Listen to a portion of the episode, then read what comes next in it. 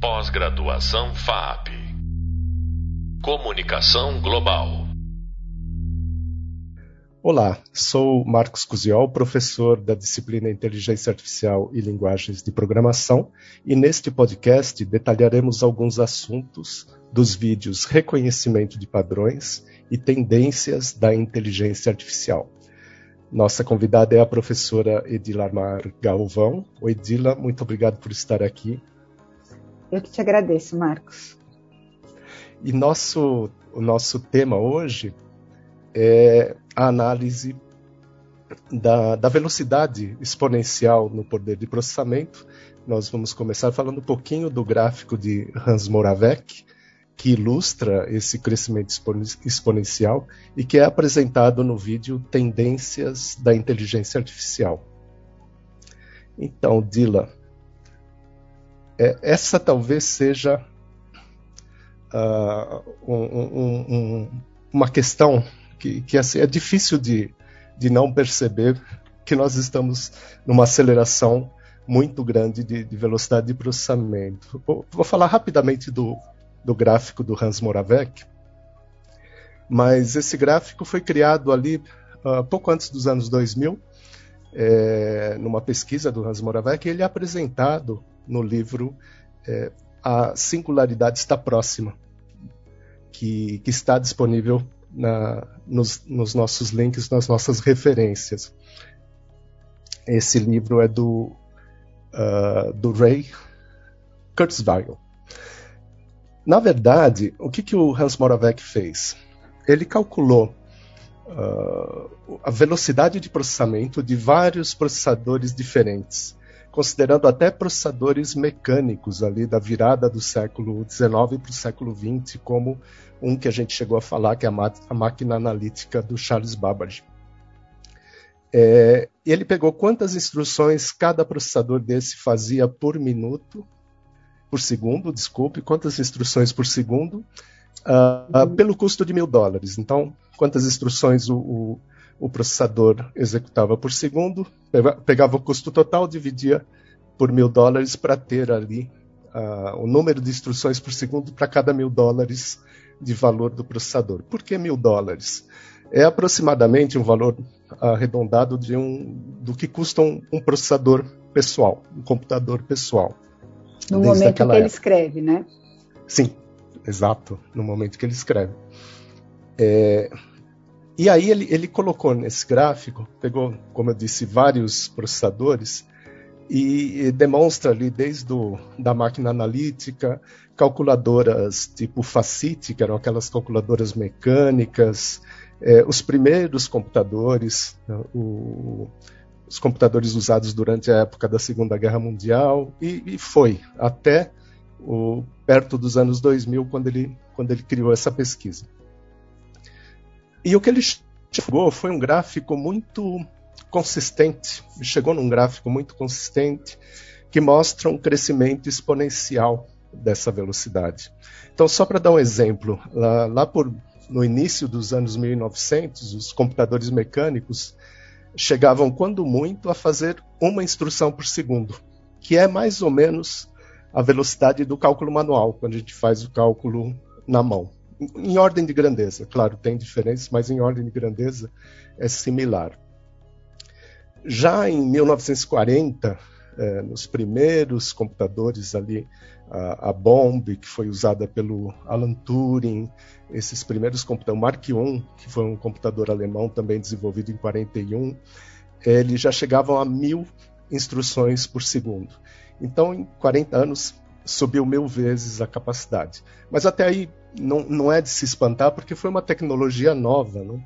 Só que essa, essa, esse crescimento exponencial ele continua. E ele continua cada vez, vezes, mil vezes, uh, por um patamar similar no gráfico. Né? A ponto de ele prever que em 2030 é, essa capacidade de, de instruções se igualaria ao cérebro humano, né? Exato, exato. Na, na verdade, até um pouco pior do que isso, né? Atualizações uh, mais recentes desse gráfico mostram que nós chegaríamos à capacidade do, do cérebro humano. Isso aqui é, é, aproximado, porque o cérebro humano não pode ser comparado diretamente com um computador digital, tem diferenças, mas o que o Hans Moravec fez foi uh, pegar cérebros biológicos, né, aranha, rato, lagarto, macaco, ser humano, é, uhum. é, o número aproximado de neurônios que se conhece, não? o tempo que cada neurônio uh, leva para mudar do estado, né? Ele, o neurônio tem basicamente dois estados, é quase um bit. Ele, ou ele está em repouso ou ele está disparando. Então é o zero e o um. E ele leva um certo tempo para disparar e tem um número de conexões. Levando tudo isso em conta, ele estimou a capacidade uh, de cérebros biológicos e comparou nesse gráfico. Acho que isso que é interessante, guardadas todas as, as reservas de que são equipamentos diferentes. Né? O cérebro é eletroquímico, ele depende da química também, mas em modo geral, ele liga ou desliga os neurônios. No caso do cérebro humano, 85 bilhões de neurônios, tem um número médio de conexões relativamente conhecido, e ele fez essa estimativa. Bom, só eh, antes de falar da data do cérebro humano, Uh, em 2099, quando o gráfico foi publicado, a capacidade de mil dólares de processamento era equivalente a mais ou menos um cérebro de aranha. Em 2015, o gráfico previa, né, se o gráfico continuasse na mesma, na mesma uh, tendência, uh, que a capacidade de mil dólares de processamento seria do cérebro de um rato, de um camundongo. Uhum. Isso aconteceu, mas aconteceu um pouco antes. Aconteceu em 2012. Não? E em 2023 ele atingiria, 2023, o ano que vem, atingiria a capacidade uh, de um cérebro humano que dá 10 elevado a, a 16 instruções uh, por segundo. É, 10 elevado a 16 é equivalente ao número 1 com 16 zeros. Né? É difícil falar esses números sem uh, usar a notação científica. Né? Mas não para por aí, Dila.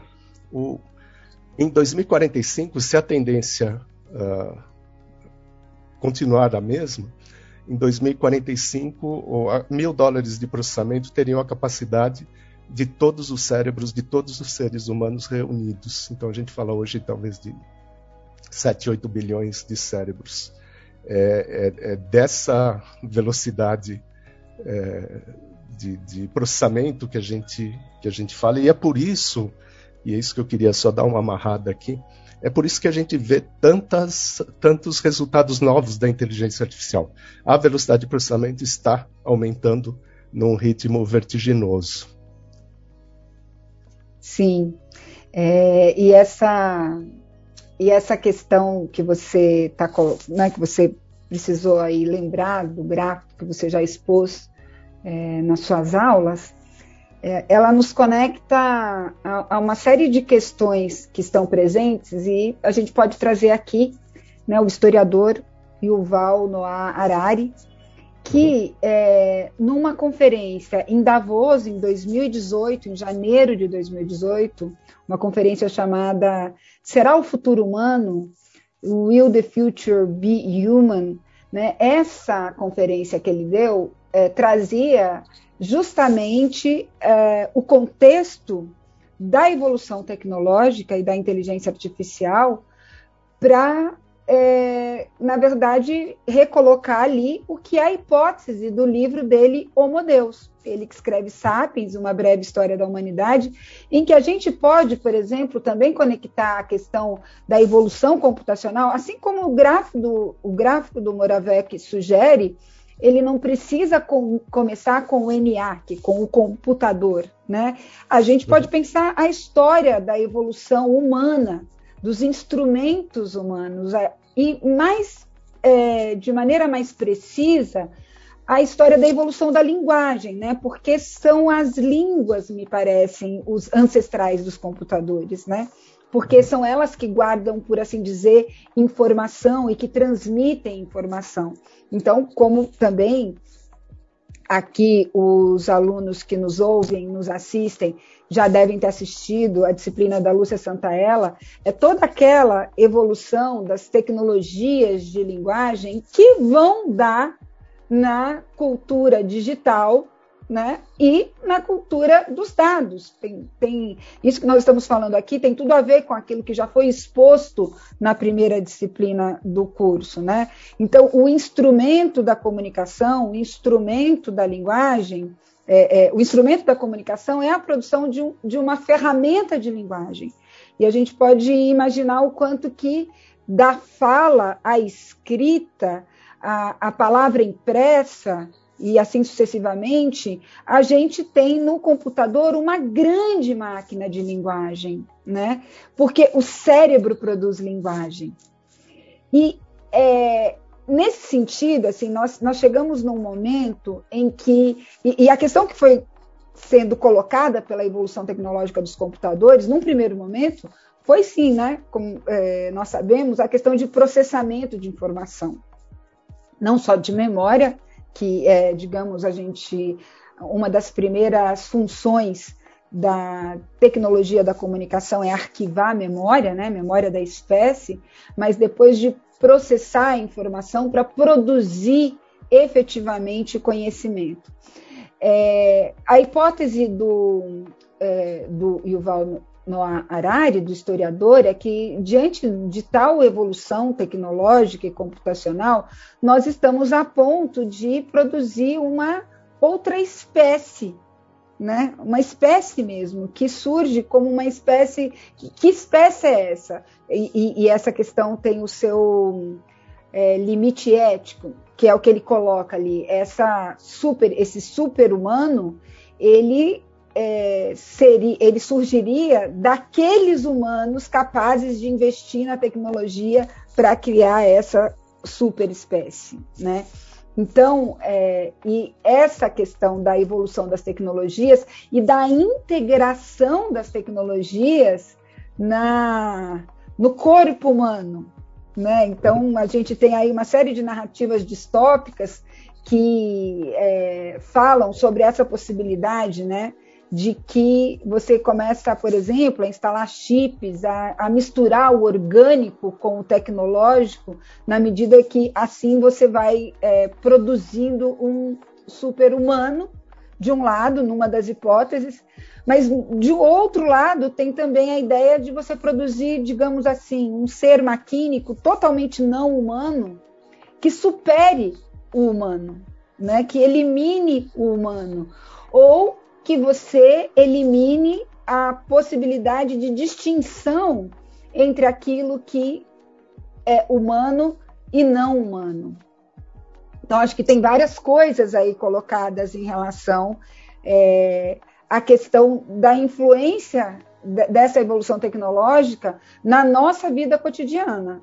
Né? Eu acho que, por um lado, e, uma, e, e também foi, é, é uma questão que está sendo abordada por você em várias disciplinas, é a influência dos dados e da lógica computacional na nossa compreensão da realidade. Isso é uma questão. A outra questão que talvez seja é, distópica, que tem a ver com uma questão, digamos, arquepsicanalítica do humano, é uma ideia que nós também já abordamos num podcast, num episódio anterior, de o quanto que está incrustado no imaginário humano a ideia de que nós somos inventores e que nós queremos criar algo, mas o limite da criação é criar algo que tem autonomia. Né? Aí sim eu sou um criador. Criar significa criar algo ao qual eu posso dar vida, né? E, como já mencionamos aqui anteriormente, né? É, isso equivale a imitar Deus, né? Um ser capaz de criar algo que seja a partir de uma sopa cósmica ou de Adão e Eva, mas de que ele cria um processo que assume uma autonomia, né? Então, quando em algumas narrativas em que é, que mitologizam esta possibilidade de criação, o que está colocado é isso, né? Você, é, o limite é, do criar, o desejo do criar é exatamente criar algo que tenha uma consciência. Só que, que isso supere. É, só que isso nos fascina e nos assusta. É, nós estamos gravando esse podcast é, hoje, apesar de nosso conteúdo ser atemporal. Hoje é 13 de junho de, mil, de 2022 e ontem saiu uma notícia de que um engenheiro da Google foi afastado por supor que uma inteligência artificial que está sendo desenvolvida ali naquele contexto tem alma.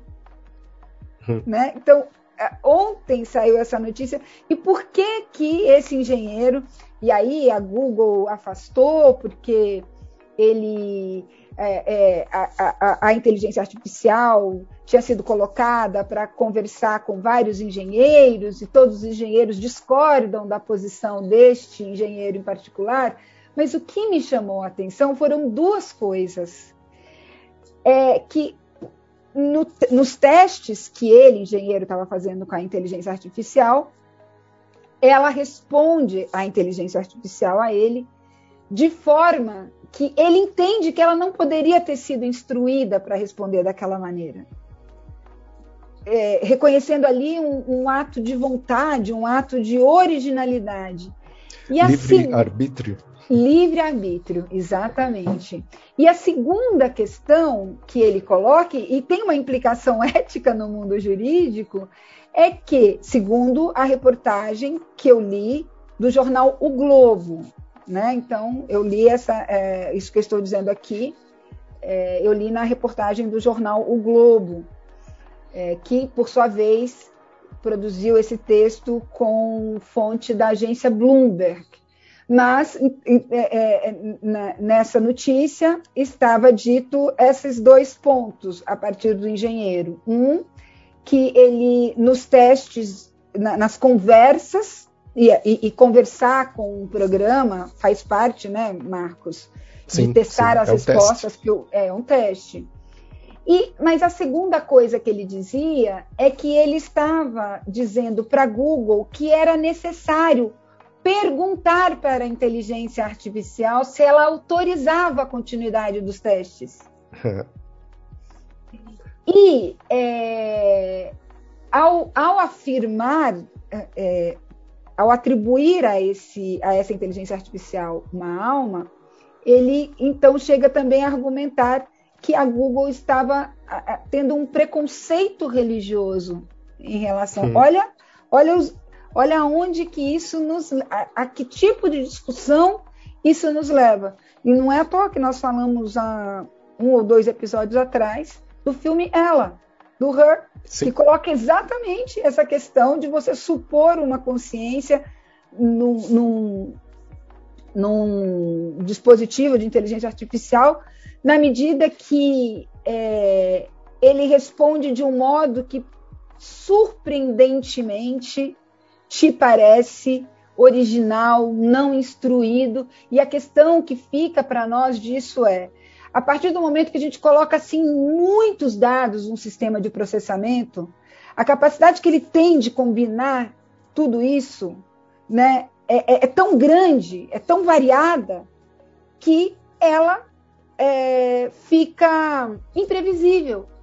E essa imprevisibilidade é uma característica que a gente supõe humana, de que a gente não sabe o que o outro vai responder. Mas a questão que permanece para nós é: bom, aquilo é simplesmente um grande jogo matemático elevado à enésima potência, ou a gente fez surgir dali algum tipo de consciência, né? Eu acho que esse é o dilema ético também que, que surge para nós. Eu tenho minha opinião sobre isso, mas a gente discorda, então Mas a gente vai continuar nesse tema, Dylan, que é um tema interessantíssimo. A verdade é que agora é, o que nós temos, não? Uma capacidade de processamento quase equivalente à de um cérebro humano. Isso não significa que teremos uma inteligência humana, porque depende do software também.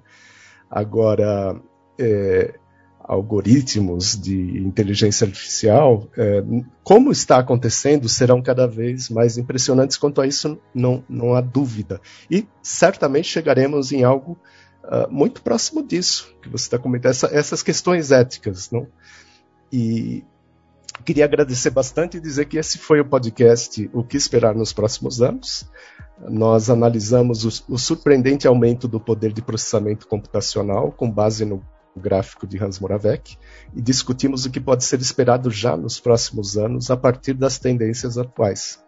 No próximo podcast falaremos sobre novas formas de computação e de seu potencial para ir muito além da computação digital de nossos dias. Acredite, a coisa fica muito pior. Até breve. Ou muito melhor. Ou muito melhor. Pós-graduação FAP Comunicação Global.